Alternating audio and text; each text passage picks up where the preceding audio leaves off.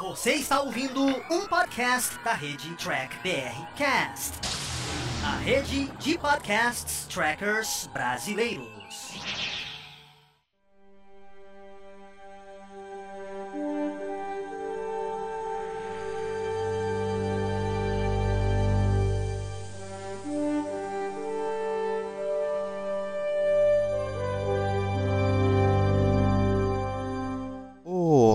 Humanoides, tudo bem com vocês? Estamos começando mais um Batata Diário versão podcast. Esse foi um programa apresentado pelo Carlos, lá do Batata Espacial. E ele vai trazer hoje para vocês o review do episódio passado prólogo de Deep Space Nine, o terceiro da primeira temporada. Então fique com o Carlos, o review dele, e não esqueça de curtir e compartilhar o Diário do Capitão em todas as suas redes e mídias sociais.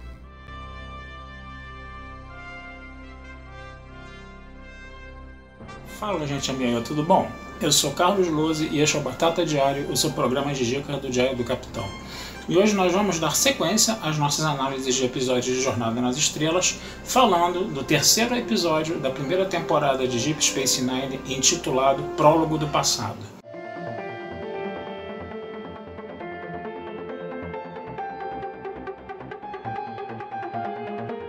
Esse episódio ele continua levando né, aquela vibe né, da série de DS9, né, de Deep Space Nine né, no caso, né, onde você tem né, a federação ali junto com os bajorianos numa estação, numa região de fronteira, numa região de guerra, né, que acabou de sair de uma guerra, que está no pós-guerra, né, numa região onde toda a utopia da federação nós não vemos ali, né, no caso, né, a gente vê uma distopia de uma região que acabou de sair de uma situação de guerra, né, e é, a série continua indo, né, dentro dessa dessa toada aí, né.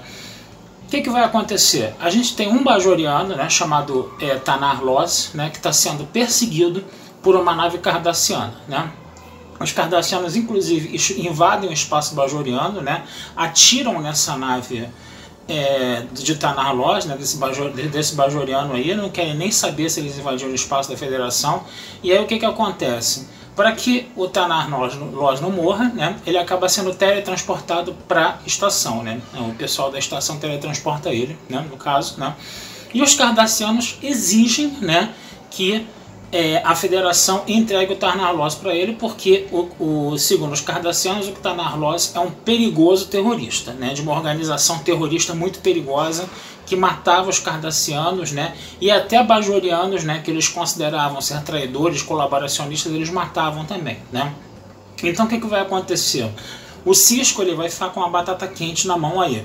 Porque se ele entrega o Tarnarlos para os cardassianos, ele fica mal visto pelos bajorianos, né? E todo aquele projeto de paz que a federação está querendo fazer ali na região, né? Vai por água abaixo. E se por um outro lado ele não entrega o Tanarlos para os cardassianos, né? Os cardassianos que são altamente agressivos e belicistas, né? Vão ficar com muita raiva e isso também pode prejudicar a paz, né? Então o Cisco está ali na sinuca de bico.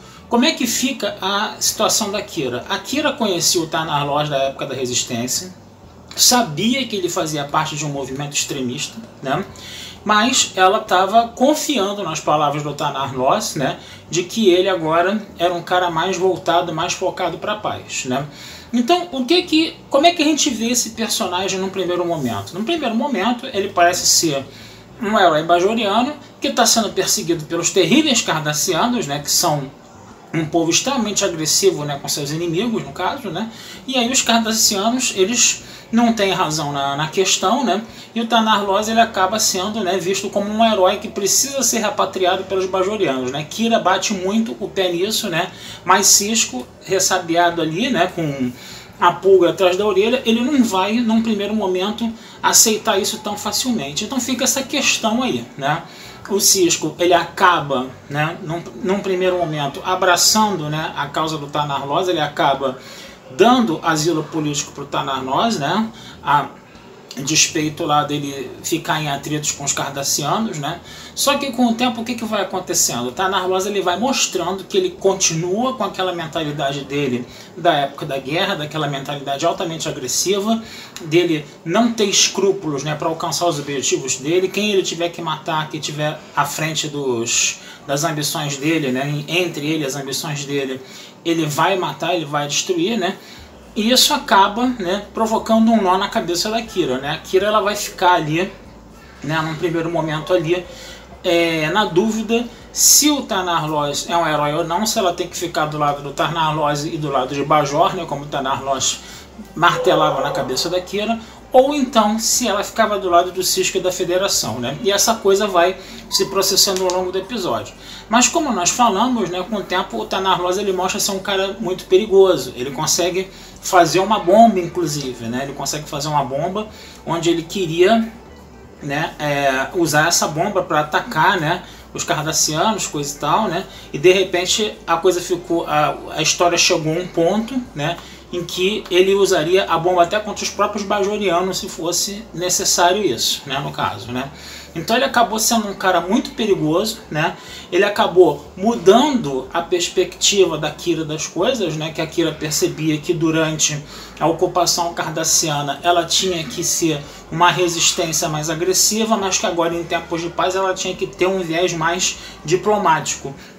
Uma coisa que o Loz não estava se encaixando muito bem ali naquele contexto mais diplomático do pós-guerra, né? Então ela acaba ficando contra o Loz também, né, no caso, né? E o mais interessante é que o Loz é uma figura tão perigosa, mas tão perigosa, que isso inclui, inclusive une o Cisco né, aos Cardassianos. Né? Então é aquele episódio que é, mostra, entendeu? Que você não pode ver as coisas de uma forma dicotômica, como os Cardassianos como bandidos e a, os bajorianos como mocinhos e vítimas, né? Que você também tem bajorianos, né?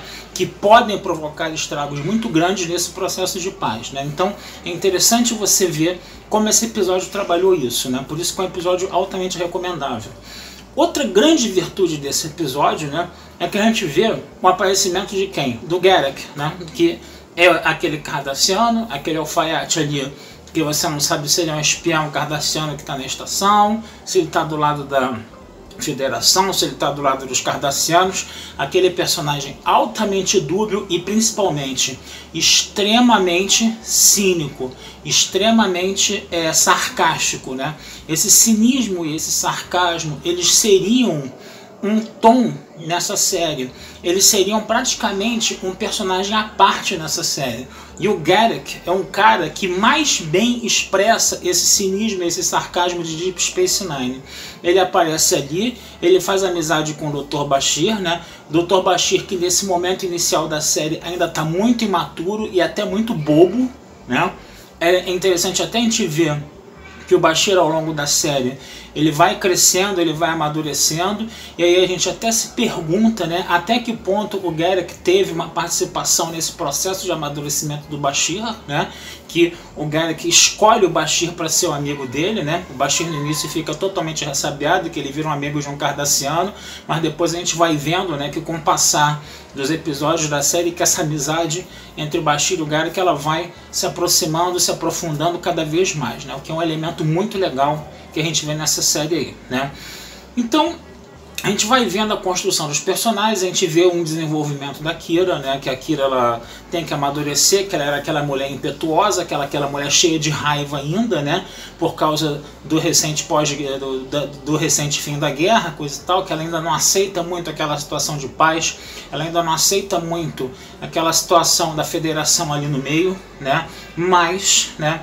Esse episódio, por exemplo, já começa, ela começa a perceber que ela precisa mudar os conceitos dela, que ela precisa ter uma visão mais diplomática da coisa e que a presença da federação ali é importante para estabelecer Bajor, inclusive como um centro comercial em virtude do buraco de minhoca. O, o, o Loss, por exemplo, ele queria explodir o buraco de minhoca porque ele entendia que explodindo o buraco de minhoca, ele afastaria os cardassianos dali e a própria federação que ele via também como uma invasora, não como uma aliada né, no caso. Né?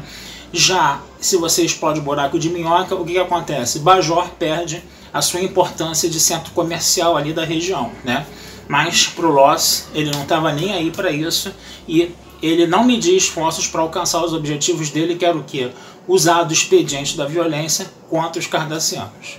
Tá certo, gente? Então é mais ou menos isso que eu tinha para falar hoje para vocês, tá? Fico aqui desejando vida longa e próspera, né?